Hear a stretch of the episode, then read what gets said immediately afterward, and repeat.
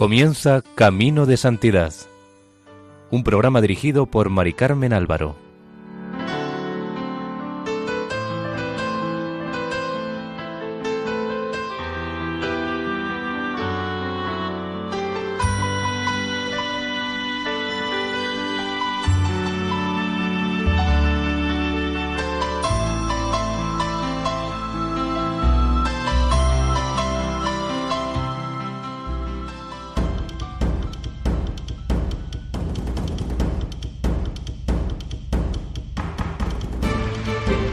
Nuestra más cordial bienvenida a Camino de Santidad, un programa realizado por el equipo de Radio María en Castellón de Nuestra Señora del Lledó. Les invitamos a escuchar el segundo y último capítulo dedicado a la venerable Isabel María Satoko Kitahara.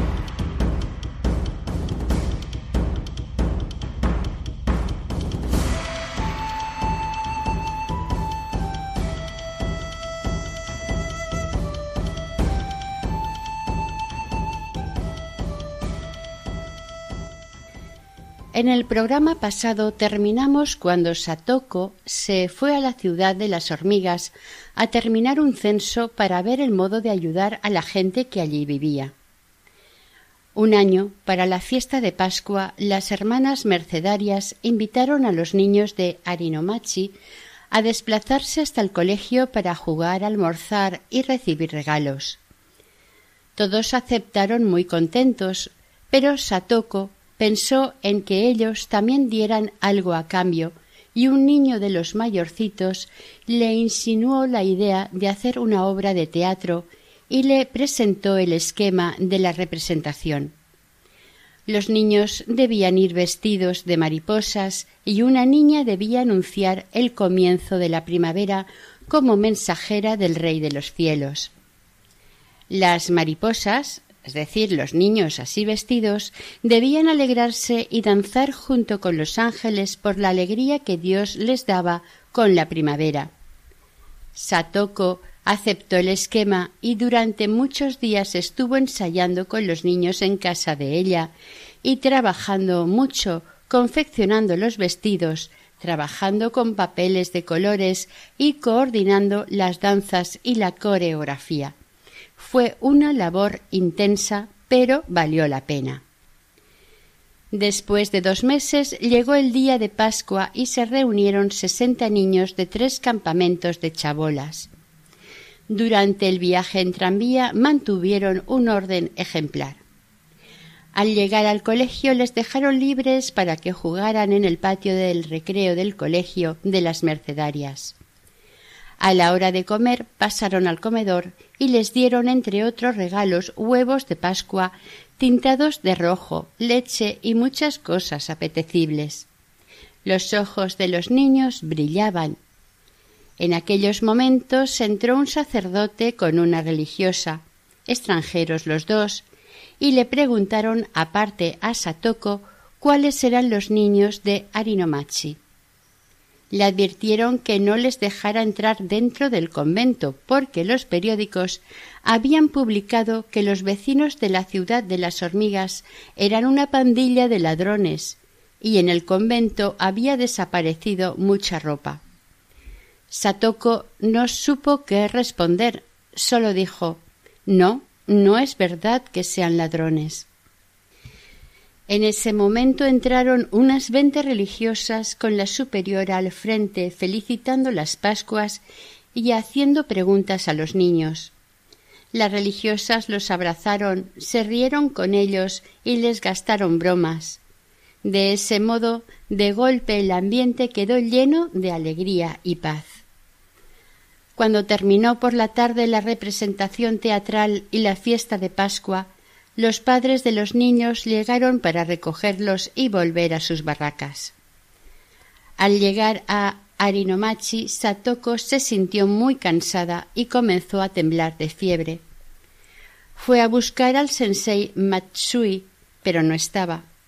Ella quería saber por qué la miraba tan fríamente y ponía trabas a todo lo que ella proponía.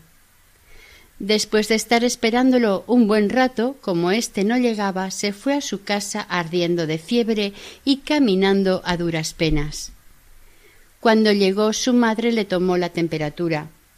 Tenía más de treinta y nueve grados. Toda la noche la estuvo cuidando y colocándole en la frente una bolsa de hielo. A los dos días, Satoko, con treinta y ocho y medio de fiebre, volvió a Arinomachi muy de mañana y pudo hablar con el señor Matsui, quien le hizo entender que si quería hacer algo por aquellos niños, debía hacerse como uno de ellos y ser cristiana de verdad e irse a vivir a la ciudad de las hormigas. Aunque el sensei sentía cierta admiración por Cristo, a los cristianos los despreciaba profundamente. Por Arinomachi solía ir un misionero que al sensei le resultaba insoportable solo el verlo por allí. Como consecuencia de ello, comenzó a mirar a Satoko fríamente, sin que ella llegara a sospechar el porqué. El misionero, con el permiso del jefe, que pensaba que el sensei era cristiano, por darle gusto, le había dado permiso para ir los lunes por la noche a dar una explicación del catecismo a personas mayores. El jefe compraba cuatrocientos yens de dulces baratos para atraerlos y el sensei, por compromiso, se sentía obligado a asistir también, ya que ni la charla del padre ni los dulces le hacían ninguna gracia. El sensei achacaba la culpa de todo aquello a Satoko, por eso, cuando supo que el domingo por la tarde irían las madres mercedarias a visitar la ciudad de las hormigas, la rabia y la inquina del sensei llegaron al máximo y decidió vengarse. Le diría a Satoko que no les permitía la entrada. Él creía que la joven le rogaría que las dejara entrar, temerosa de ofender a las madres. Además pensaba decirle a ti no te importa nada el bien de la gente que vive en la ciudad de las hormigas. Tú has venido aquí a convencerte a ti misma de que eres buena, para satisfacer tu amor propio y hacer prosélitos de tu religión. Preferiríamos no verte por aquí nunca más. Pero el sensei no tuvo ocasión de soltar esta andanada. Contra su expectativa, Satoko hizo irse a las madres, prefirió ser humillada a que el sensei se sintiera desobedecido. Este no podía quejarse, y en su interior tuvo que reconocer que había perdido la batalla. El sensei Matsui dudaba aún de Satoko. Parecía ignorar la entrega total y profunda de la muchacha durante aquellos casi cuatro meses que llevaba en la ciudad de las hormigas. Él no comprendía su entrega desinteresada, el profundo amor que se había apoderado de ella. Satoko hubiera querido abrirle su corazón al sensei y hacerle comprender su actitud, pero el otro estaba cerrado y la humilló una vez más, diciéndole, entre otras muchas cosas, que los cristianos iban allí para apaciguar su conciencia, pero que eran unos hipócritas y unos malvados. Satoko hubiera podido responder con cualquiera de las muchas razones que se agolpaban en su cabeza, pero a todas las razones le superaba el dolor. La cabeza le daba vueltas. Mordiéndose los labios, dijo mientras reprimía su dolor Todo es culpa mía. Mis imperfecciones son el origen de todo esto. Y haciendo un esfuerzo supremo a duras penas, logró ponerse en pie. Satoko estuvo luchando entre la vida y la muerte con la enfermedad en su habitación durante un mes. La primavera se hacía sentir y poniéndose una bata salió a la puerta de su casa. Los acontecimientos desagradables de los últimos meses se agolparon en su mente. Lo más doloroso eran las palabras del sensei en la última entrevista. Todo había terminado, y encima ni siquiera se atrevía a volver al convento de las Madres Mercedarias, después de no haberles dejado bajar del coche cuando fueron a la ciudad de las hormigas. Estando allí sentada a la puerta de su casa, apareció con su carro Ishachan, que iba a despedirse de ella. Su padre ya había arreglado sus deudas y se volvían a su casa. Por ser el último día de trabajo en Arinomachi, querría volver con el carro bien lleno, pero se le habían adelantado los mayores y lo echaron de la rebusca entre la basura. Entonces a Satoko se le ocurrió hacer limpieza en la tienda. Habló con su madre y en un instante empezaron a llenar el carro con montones de cuerdas, esteras viejas, restos de embalaje y más cosas. Luego Satoko le quiso hacer un regalo de despedida, ya que era probable que nunca más se volvieran a ver. Quería que fuera algo de tipo espiritual. Entonces, buscando entre sus cosas, le pareció bien el Nuevo Testamento. Tomó el libro y lo abrió al azar buscando una frase oportuna. Era la segunda carta a los Corintios, capítulo ocho, versículo nueve. Nuestro Señor Jesucristo, siendo rico, se hizo pobre para que vosotros fueseis ricos con su pobreza. Satoko se quedó anonadada ante aquella verdad tan sabida. Cristo, por salvar a los hombres, nació en la familia de un pobre carpintero y murió en la cruz. ¿Será posible que yo crea cumplir perfectamente mis deberes católicos con enseñar a unos chiquillos y dar limosna de lo que me sobra?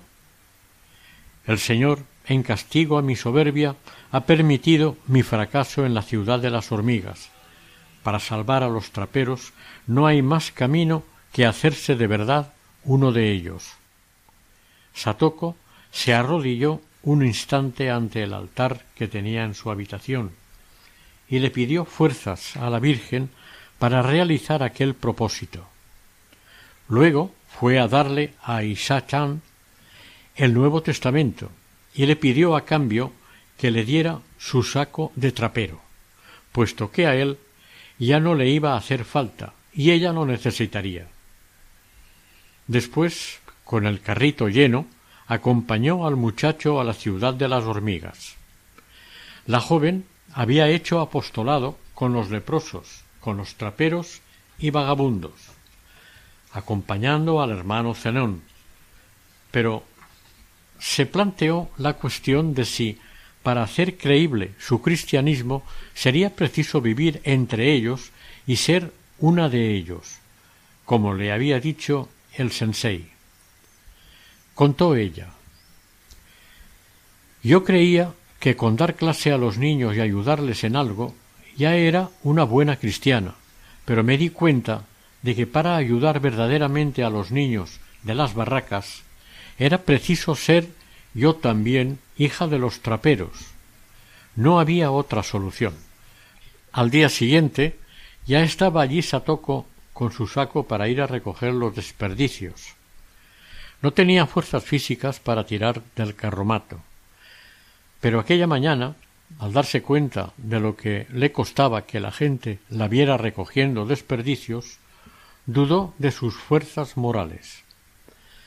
La comadrona del barrio, que era de las que más gritaban contra los hijos de los traperos, se cruzó con ella y Satoko se puso roja hasta la punta de las orejas.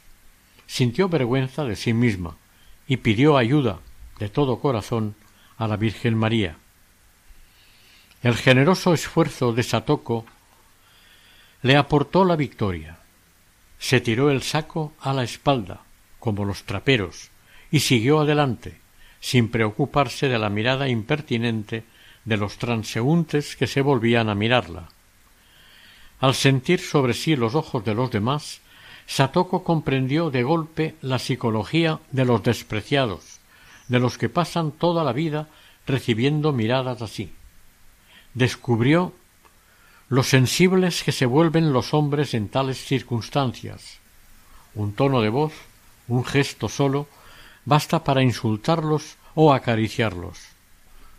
Todo el dinero que Satoko recogía de su trabajo lo ponía en la cuenta del club de los chicos y cuando terminaba su trabajo se iba a visitar a los enfermos. Unos días después, el sensei Matsue la llamó a su casa. Al llegar Satoko a la ciudad de las hormigas, vio una casa de madera de dos pisos rematada con una gran cruz. El primer piso sería el comedor comunal, además de sala de estudio para los niños y ducha, y el segundo la capilla de Arinomachi. Escribió Me sentí fascinada ante la vista de la capilla, y quedé un momento en oración agradeciendo a las santas almas del cielo que dan luz y esplendor a la humanidad pecadora. Satoko se sentía madre de todos los niños. Por eso le pudo escribir a una amiga que estaba a punto de dar a luz.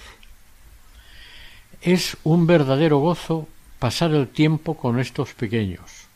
Mi corazón está repleto de una alegría especial por tu niño, porque yo también he llegado a conocer el gozo de la maternidad, gracias a mis niños de la ciudad de las hormigas. El arzobispo de Tokio estaba al tanto del apostolado que el hermano Zenón realizaba en distintos lugares de Tokio, y concretamente en Arinomachi. También estaba al tanto del apostolado de Satoko y de las conversiones que iban habiendo en el barrio. Cuando construyeron la capilla, algunos niños escribieron al arzobispo para pedirle que fuera a verlos.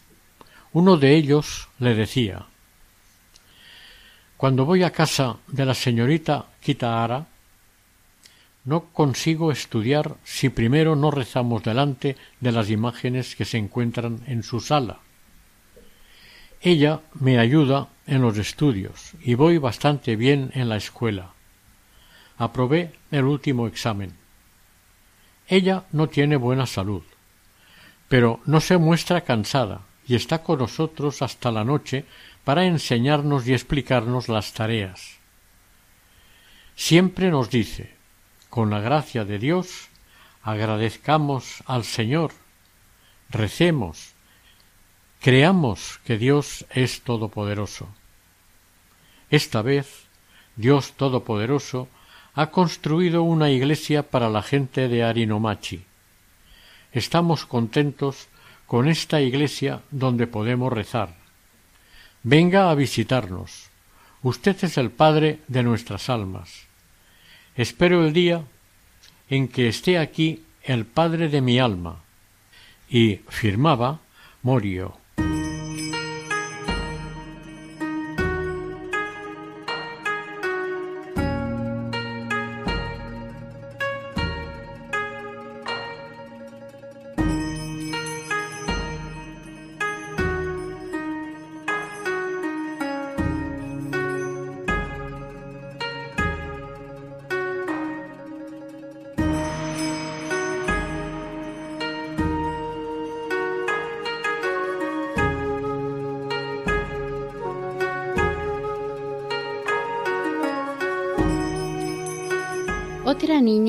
Escribió Ayer recibí como regalo un rosario y he rezado mucho.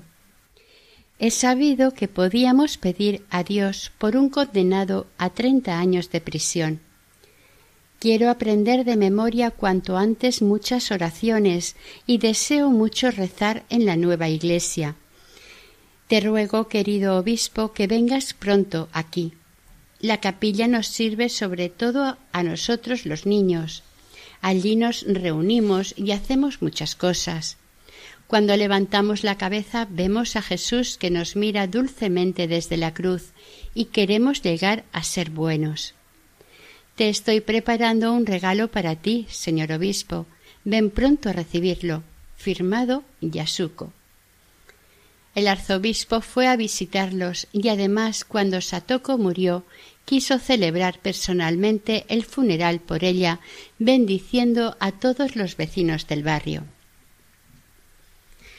En el verano de 1951, Satoko pensó que a los niños les irían bien unas vacaciones y que cambiarían de aires. Una amiga le dejaba una casa cerca de Jacone y se la dejaba durante cuatro días a partir del 11 de agosto. A los muchachos les hizo prometer que si se tomaban en serio las tareas de vacaciones sería posible ir a Jacone. La comida no sería problema, porque ella llevaría las raciones y las guisaría, pero el viaje valdría unos cinco o seis mil yenes. Pensaba pagarlo ella, pero el sensei se sentiría ofendido porque no querían limosnas. Por lo que se tuvo que callar y le dijo que ya encontrarían el dinero. Entonces se dirigió a la Virgen. María Sama, mi soberbia ha vuelto a entrar en juego. Se me ha escapado esa frase arrogante. Castígame a mí, pero oye la oración de los niños.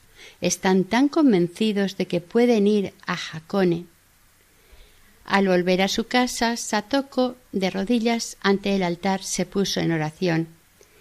Entonces vino su madre apresuradamente para decirle que un amigo de su padre que administraba una fábrica de leche les daba muchas latas vacías. Solo tenían que ir a recogerlas a partir de las diez de la noche, que llevara tres carros por lo menos. Satoko fue rápidamente a la ciudad de las hormigas, movilizó a los chicos que ya estaban a punto de acostarse y aquella noche hicieron tres viajes con los tres carros y cuando terminaron ya estaba amaneciendo. Al hacerse de día, la plaza de la ciudad de las hormigas estaba convertida en una montaña de botes de leche. En total casi seis mil yenes. Satoko les dijo a los chicos ¿Os convencéis? Si todos nos unimos, somos capaces de cualquier cosa. La excursión a las aguas termales de Jacone la habéis conseguido vosotros solos, sin que nadie os diera el dinero. Entonces todos cogidos de las manos comenzaron a bailar alrededor de las latas de leche.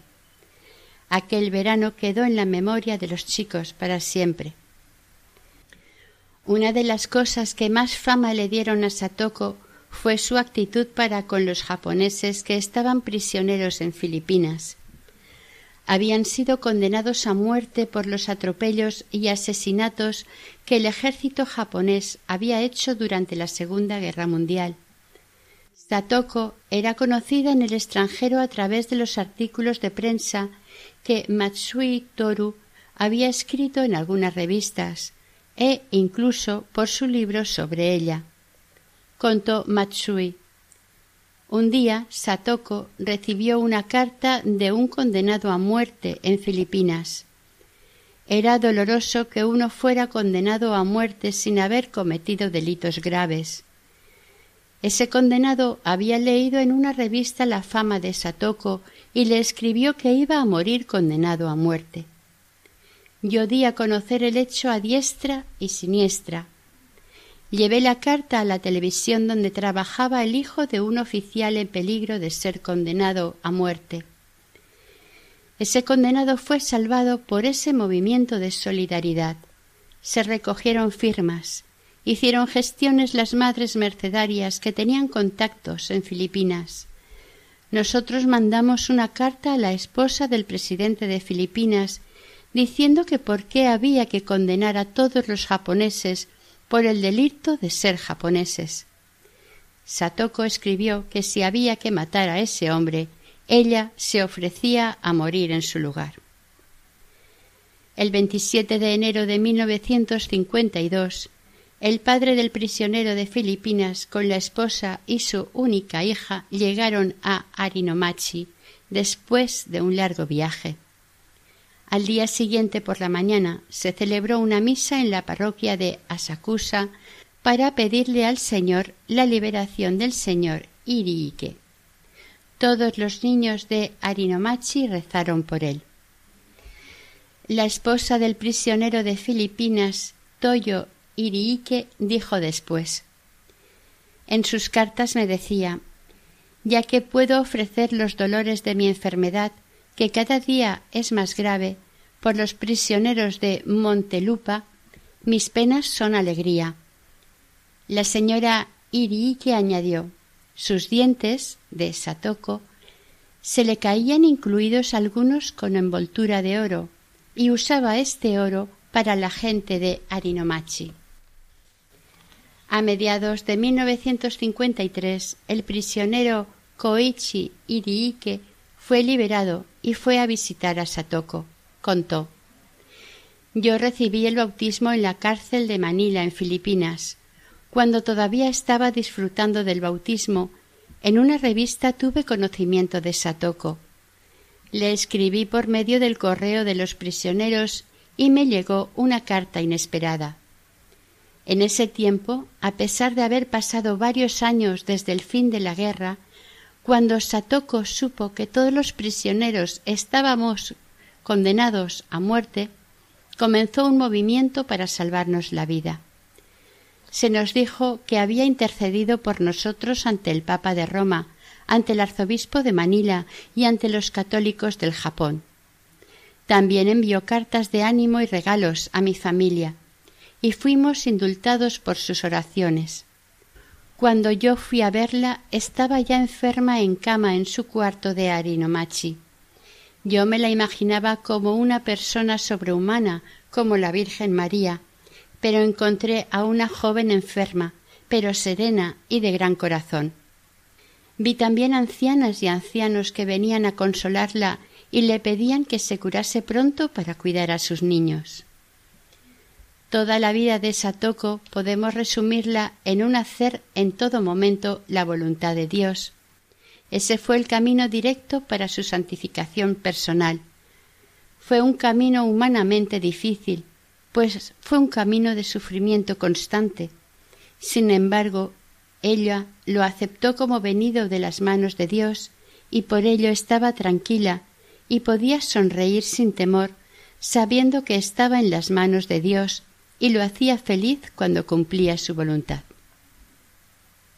El 16 de agosto de 1952 escribió Estoy pensando profundamente en el camino que debo recorrer de ahora en adelante.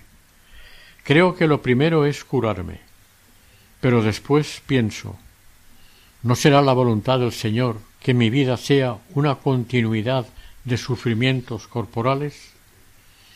Mi deseo es entrar cuanto antes en el corazón de nuestro Padre Celestial. Hay tres posibilidades. Que el Señor me conceda la salud del alma y del cuerpo, necesarias para entrar en la vida religiosa, como tanto deseo. Segundo, o quiere darme un trabajo según su voluntad y dejarme aquí en el mundo. Tercero, Puede ser que prefiera llamarme a llevar con él la pequeña cruz de la enfermedad. Estoy dispuesta a aceptar cualquiera de las tres misiones sin lamentarme. Es difícil estarse quieta, convaleciente en la ciudad de las hormigas, cuando los demás están trabajando. Descansa, me dicen. No hay nada que pueda hacer excepto renunciar a mi propia voluntad y amar a Jesús. He ofrecido al Señor todo lo que poseo. No se haga mi voluntad sino la suya. Si no olvido que su providencia abarca todas las cosas que ocurren, mi corazón siempre estará en paz. En cualquier caso, ¿por qué debería quejarme de mi enfermedad y sufrimiento humillantes? ¿Acaso no llevó Jesús una cruz? María Isabel, es bueno que sufras, es bueno que medites sola en tu cama. Mientras sea para la gloria de Dios, acepta el dolor. Haz de él un regalo para el Señor. Entonces puedes ser verdaderamente la esclava del Señor. Hágase su voluntad en mí. Su padre declaró que un día le dijo al hermano Zenón Estoy bien, si la voluntad de Dios es que vaya al paraíso, yo me voy, pero quiero trabajar hasta la muerte. Y lo decía sonriendo. Recibía mucha fuerza en la oración. Rezaba en todo lugar, en la calle, en la cama, en el trabajo. Su vida era una oración continua y a la vez un sonreír a todos los que se acercaban a ella. Matsui Toru contó Un día yo perdí la paciencia y debía ir a una reunión. Había unas veinte personas. Cuando llegué a la reunión ya estaba allí Satoko vestida con su kimono. Pensé en gritarle por no cuidar más su salud. Yo no tenía sitio para sentarme y ella me cedió su lugar. Me dio un crucifijo que estaba muy caliente, pues ese día tenía cuarenta de fiebre. Al dármelo me dijo Estoy rezando. Cuando por las noches no podía dormir, se dedicaba a rezar. Para ella, estar inmóvil era como estar crucificada en la cruz de Arinomachi. Toda su vida fue un hacer la voluntad de Dios. Una religiosa mercedaria dijo, cuando Satoko se estaba preparando para el bautismo, le hizo mucha impresión nuestro cuarto voto, que es el ser capaces de dar la vida por los demás. Anano, María Margarita, dijo Fui a visitarla cuando ya estaba para morir y me impresionó mucho lo que decía la gente, que ella estaba ofreciendo su vida para conseguir el nuevo terreno para trasladar la ciudad de las hormigas. No sólo ofrecía sus sufrimientos, sino que se ofreció a sí misma, ofreció su vida al Señor por los pobres de su barrio y del mundo entero con la petición especial de que pudieran conseguir los veinticinco millones de yenes necesarios para comprar el terreno y construir allí el nuevo barrio de Arinomachi. Debemos aclarar que la municipalidad de Tokio, por reordenamiento urbanístico, hacía bastante tiempo que había decidido echar a los traperos de Arinomachi, Incluso los habían amenazado con quemar el barrio para que se fueran a la fuerza, si no querían irse por las buenas. En 1957 el desalojo estaba muy cercano. Satoko había encontrado el nuevo terreno de dieciocho mil metros, aceptado por la municipalidad para construir el nuevo barrio, pero necesitaban veinticinco millones de yens para pagarlo. La joven se lo pedía todos los días de todo corazón al Señor por medio de la Virgen. Era como su última petición antes de morir. Afortunadamente hubo unas cuantas donaciones y parte del dinero para pagar el terreno. Lo consiguió el señor Matsui con las publicaciones sobre la vida de Satoku. Cuando ella recibió la noticia de que se habían pagado los veinticinco millones de yenes a la alcaldía de Tokio, a nombre de Satoko, pudo decir Ahora ya no deseo nada más. Puedo irme tranquilamente al encuentro de mi Dios y vuestro. El escritor señor Matsui declaró Ella colocó en su cuarto, detrás de la imagen de la Virgen, un papel grande con la cifra de veinticinco millones para pedir esa gracia a la Virgen María yo pensé que eso era como un contrato antes de su muerte. De hecho, esa suma de dinero no llegó nunca al barrio, sino que fue directamente al gobierno a nombre de Satoko. Y después de haber recibido el dinero, el gobierno inició de inmediato los pasos para el traslado. Su familia creía que después del traslado ella volvería a su casa, pero les dijo que no iría al nuevo barrio ni a su casa. Para mí ella realizó su ideal. Se la puede comparar con un soldado que da su vida por la patria, sin esperar recompensas. Así ella era feliz de dar su vida por su barrio. Se había abandonado a la voluntad de Dios sin desear nada más. Satoko escribió en un cuaderno Cristo, que era rico, vino del cielo a la tierra, para dar la vida por nosotros, y eso mismo estoy haciendo yo ahora. Solía decir Yo estoy enferma y mientras los enfermos son infelices, yo en cambio, estando aquí en este barrio, me siento felicísima. Todos los que la conocieron están de acuerdo en que tenía una sonrisa maravillosa. A pesar de sus enfermedades, siempre sonreía. Así lo declaró en el proceso el jefe del barrio, señor Osawa. El señor Matsui, que era uno de los responsables del barrio, además de escritor y dramaturgo, dijo Cuando murió encontré su librito de oraciones y ahí tenía escrito En este momento ¿te estás olvidando de sonreír? Sonreír era como su regalo para todos los que se le acercaban. Sonreír por amor a Dios y así ayudar a todos a ser mejores y más felices.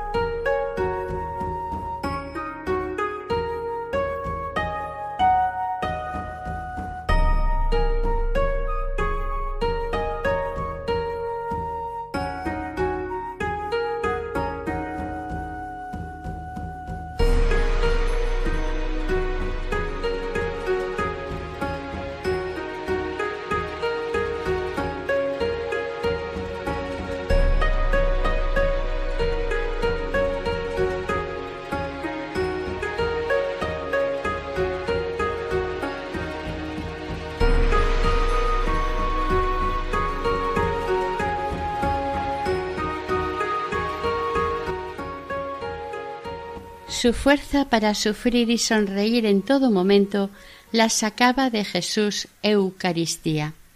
El señor Matsui declaró le encantaba ir a misa y en el momento de la comunión estaba felicísima y hasta su cuerpo temblaba de emoción.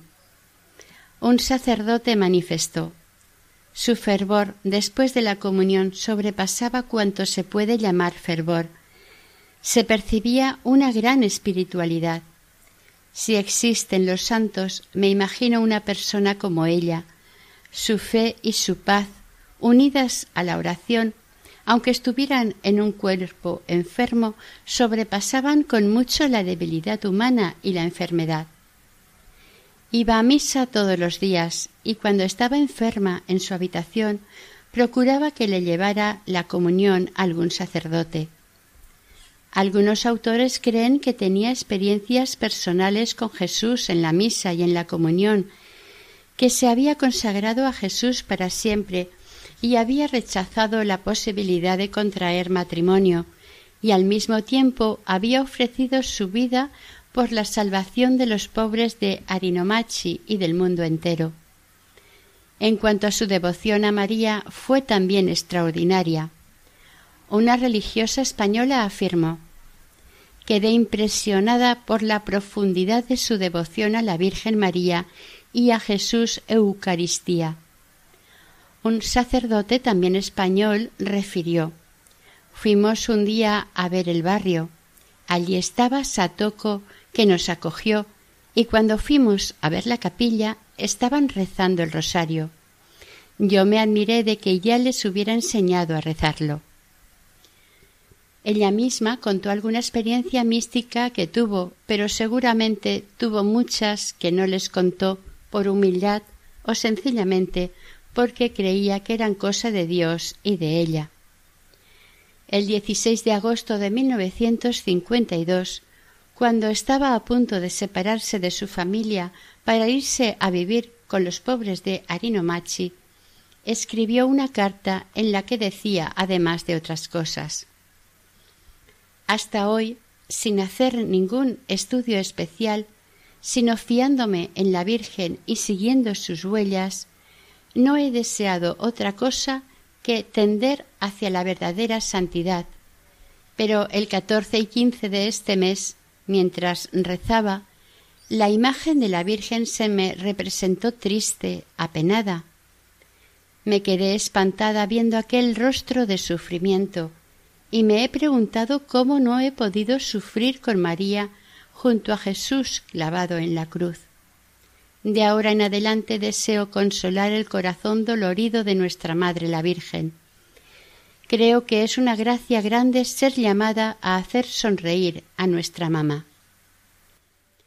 Hasta que no llegue a la felicidad del paraíso, pienso que mi vida será un vía crucis de sufrimientos indescriptibles, pero yo no deseo cerrar mis ojos para no ver lo que hace el prójimo y preocuparme solo de mi salvación. No deseo solo no cometer pecados, sino más bien recoger para el paraíso un gran tesoro de sacrificios. Cuán grande debe ser la felicidad de nuestro Padre Celestial si, en vez de salvarme yo sola, le llevo de la mano a muchas almas salvándolas del infierno. Si mis sufrimientos pueden tener semejante resultado, con cuánta alegría los abrazo. La fuerza para soportar cada sufrimiento, o mejor, la alegría de llevar la cruz, espero obtenerla por los méritos de todos los santos del cielo. No hago otra cosa que rezar para que el Señor me dé la gracia de abandonarme completamente a su divina providencia. Sacratísimo corazón de Jesús, en ti confío. Hacía varios años que Satoko estaba enferma de tuberculosis. El doctor Tajima la visitaba frecuentemente y cuando llegó el año nuevo de 1958 y vio que no recibía la acostumbrada felicitación, la llamó por teléfono. Ella le dijo que estaba muy hinchada y no podía escribir. Al día siguiente fue a visitarla y la vio hinchada, no solo la cara, sino también el cuerpo. Había tomado medicinas para expulsar la orina y éstas le habían estropeado los riñones, que ya estaban inflamados. Había estado varios días en coma. El 23 de enero de 1958, el último día de su vida, la estaban cuidando su madre y su hermana en su habitación del barrio de Arinomachi. Satoko les pidió un vaso de agua. La madre le tomó la temperatura y se horrorizó. Excusándose por un momento, se fue a la habitación de Matsui y le pidió que telefoneara al médico y al sacerdote. Cuando volvió a la habitación, Satoko estaba rezando el rosario sin fuerzas y aparecía entregada en la oración. A las siete cincuenta entró en coma y a los pocos minutos dejó de respirar. Llegó el padre Chiva, quien le dio la unción de enfermos. El médico llegó al poco y verificó la muerte. La causa fue un fallo de los riñones por una infección nefrítica que se supone tenía su origen en la tuberculosis. La tía de Satoko, Kyoko Sato, le puso un vestido blanco que su madre había llevado de casa. Era el vestido blanco con que Satoko recibió el bautismo y después había esperado llevar cuando hiciera los votos en el convento de las Mercedarias como esposa de Cristo. Kyoko rodeó el ataúd con lirios blancos, antiguo símbolo cristiano de la virginidad. La ciudad de las hormigas se quedó aturdida y suplicaron a la familia de Satoko que les dejara preparar el velatorio y el funeral.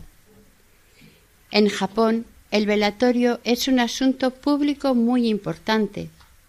El cadáver se guarda en casa, donde las puertas correrizas se abren para permitir el continuo ir y venir de dolientes para que puedan rezar ante el cadáver y quemar incienso como señal de creer en la otra vida y confortar a la familia. Los dolientes incluyen al barrio entero y representantes de asociaciones, escuelas y negocios que tengan relación con la familia del fallecido. El padre de Satoko, el profesor Kitahara, era rector de una universidad y en su casa su hija hubiera podido tener un velatorio muy solemne, pero sin embargo decidieron que la ciudad de las hormigas era el auténtico hogar de Satoko y las exequias se celebrarían allí. Declaró Matsui Toru. La tarde de su muerte fue a visitarla un anciano no cristiano y lloró durante una hora sobre su ataúd, colocando allí unas monedas, quizás todo lo que tenía. Cuando ella murió, hasta los viejos borrachines, incluso no cristianos, la estuvieron llorando durante horas. Le habían cogido mucho cariño. Su rostro estaba hermosísimo. Sus familiares, al verla tan bella, se tranquilizaron. Se habían temido ver su rostro delgado y desfigurado por el sufrimiento y se quedaron maravillados al verla tan guapa. El funeral de Satoko se celebró al aire libre en un espacio rodeado de montones de papeles viejos, de chatarra, de trozos de cristales recogidos en cualquier parte, en el centro se encontraba el ataúd rodeado de velas que el viento amenazaba apagar. El altar se había improvisado junto a una pared de cemento. Al lado del ataúd, sentados a la japonesa sobre esteras raídas, unos cien traperos miraban fijamente y con respeto el féretro. En todos ellos había una expresión de profunda tristeza e incluso lágrimas en los ojos. Detrás estaban las mujeres con su kimono y señores en traje de etiqueta, muchachas con velos blancos, sacerdotes extranjeros con clerigman, religiosas de varias congregaciones. La misa fúnebre estuvo presidida por el arzobispo de Tokio, Monseñor Pedro Tatsuo Doi. De acuerdo con la tradición japonesa, una fotografía suya presidía la ceremonia.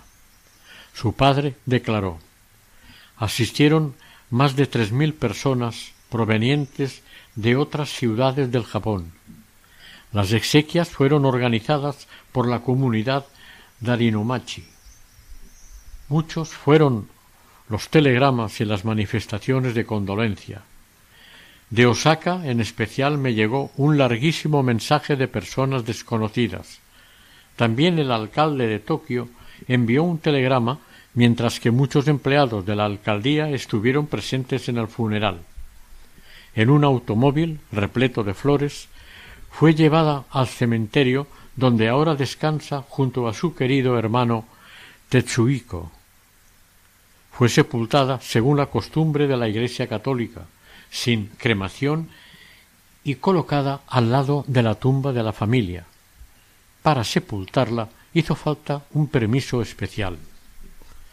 El 23 de febrero, a los treinta días de su muerte, durante la misa, la gran iglesia de la parroquia estaba llena de gente creyente y pagana. Había dos equipos de televisión y muchos periodistas y fotógrafos. Periódicos y revistas, tanto religiosos como profanos, dieron muchas noticias de ella. Las obras de teatro y los programas de radio la alababan, incluso compusieron canciones en su honor. Al mes de su muerte, la productora de cine Sochiku comenzó el rodaje de la película Ari no Machi no María, que se proyectó en todo el Japón y ganó varios premios internacionales. Siguiendo el modelo de la ciudad de las hormigas de Arinomachi de Tokio, surgieron otros centros para traperos en otras veinte ciudades japonesas.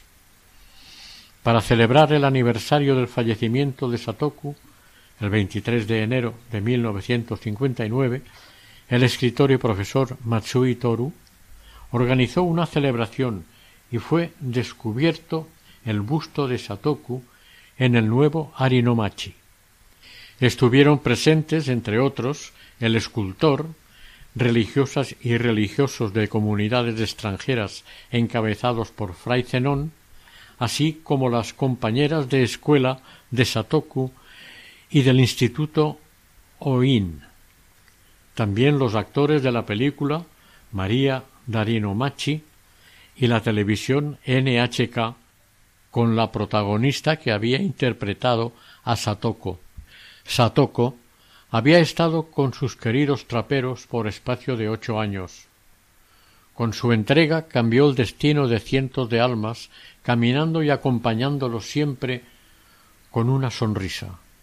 Satoko se inscribió en la milicia de la Inmaculada y con su ejemplo enseñó al mundo que los auténticos caballeros de la Inmaculada, milicia fundada por San Maximiliano Colbe, son los que entregan su vida al servicio de los hermanos más necesitados.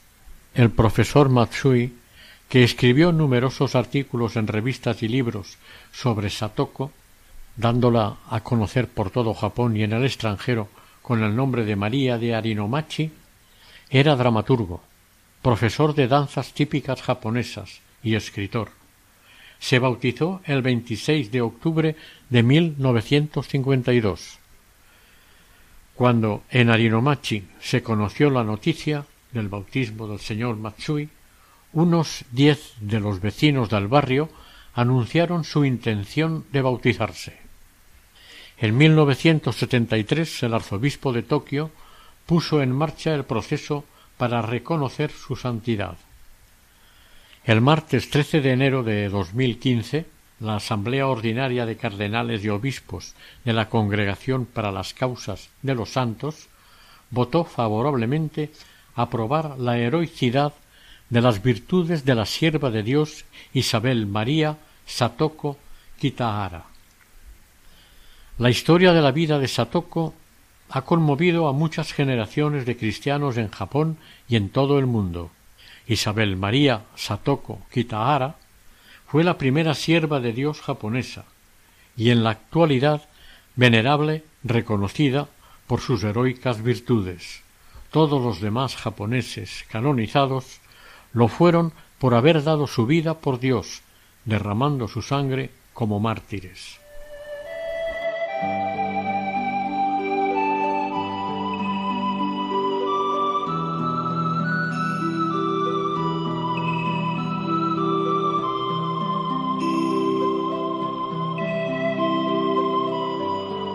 Oración.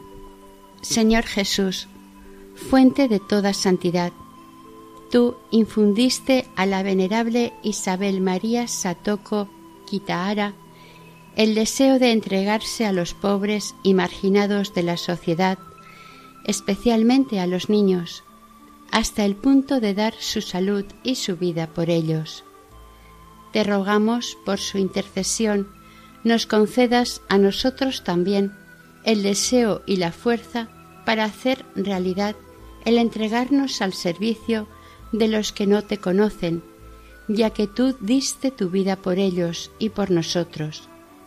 Te rogamos de todo corazón que un día podamos ver a Isabel María Satoko en los altares. Amén.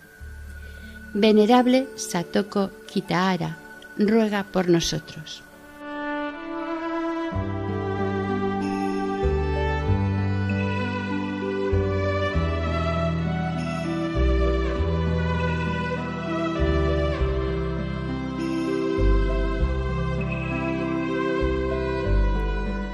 Hasta aquí el segundo y último capítulo dedicado a la vida de la venerable Isabel María Satoko Kitahara, dentro del programa Camino de Santidad, elaborado por el equipo de Radio María de Nuestra Señora del Lledó en Castellón. Para contactar con nosotros pueden hacerlo a través del siguiente correo electrónico camino de santidad Deseamos que el Señor y la Virgen les bendigan.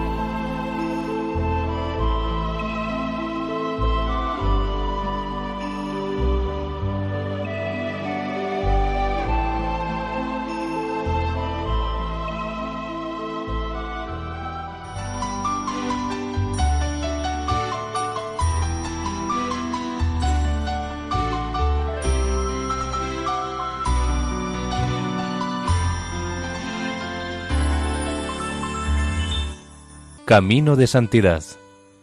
Un programa dirigido por Mari Carmen Álvaro.